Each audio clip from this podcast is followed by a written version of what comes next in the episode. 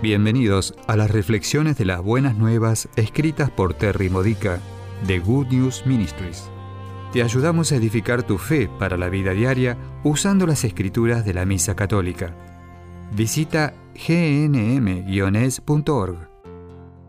Lunes de la segunda semana de Cuaresma. El tema de hoy es el verdadero significado de la misericordia.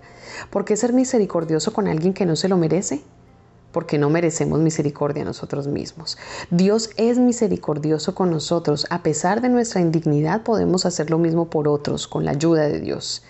El Salmo 79 habla por nosotros, ya que ruega a Dios, por favor, no recuerdes los pecados de mi pasado, necesito tu compasión y rápidamente.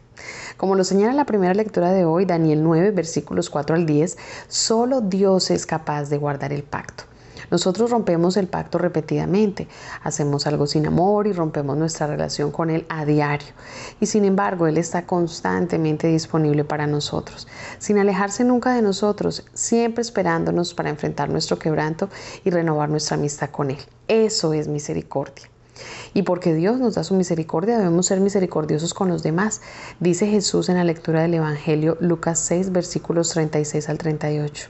En el momento en que nos negamos a darle misericordia a alguien, piensa en la persona más difícil de amar, nos alejamos de él nuevamente. Y nuevamente Él espera que regresemos de todo corazón. Dar misericordia no significa perdonar los pecados de otros, ni ignorarlos, ni permitirles continuar. La misericordia significa que mientras esperamos que los demás se arrepientan, no los juzgamos como indignos de nuestro amor. Dios, que es tan grande e increíble, nunca cree que no seamos merecedores de una relación con Él, sin importar cuán pésimos e impíos somos. Él nunca se aleja de nosotros, a pesar de que nos alejemos de Él. Ese es el mismo amor que debemos dar a los demás. La misericordia también significa que mientras esperamos, tenemos esperanza. Oramos y si podemos, levantamos la voz para lo que sea necesario para construir una relación santa. Durante un tiempo la relación podría dejar de existir, pero esa no es nuestra preferencia.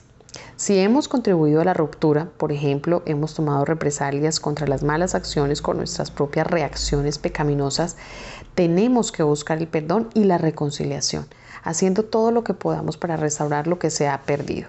Pero si la reconciliación no es igual y recíproca, seguimos esperando una ruptura y separación. Y la misericordia da un paso más. Cuando los pecadores se arrepienten, Dios olvida los pecados. ¿Cómo puede él olvidar? ¿No lo sabe todo? ¿Tenemos mejor memoria que Él? Por supuesto que no.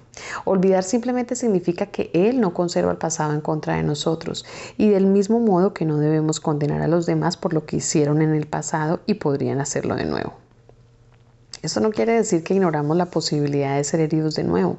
Más bien significa que con sabiduría obtenida del pasado le damos al pecador arrepentido la oportunidad de actuar sobre los cambios que él o ella quieran hacer. Y al mismo tiempo hacemos ajustes en nuestras vidas para protegernos de las vulnerabilidades particulares de esa persona hacia el pecado.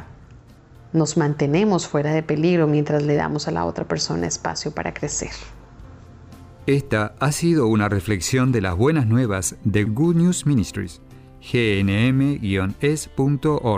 Si quieres conocer nuestro ministerio, visita hoy nuestra web.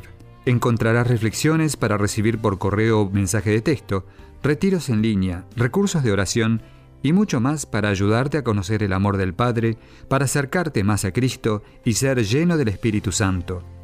Visita hoy gnm-es.org.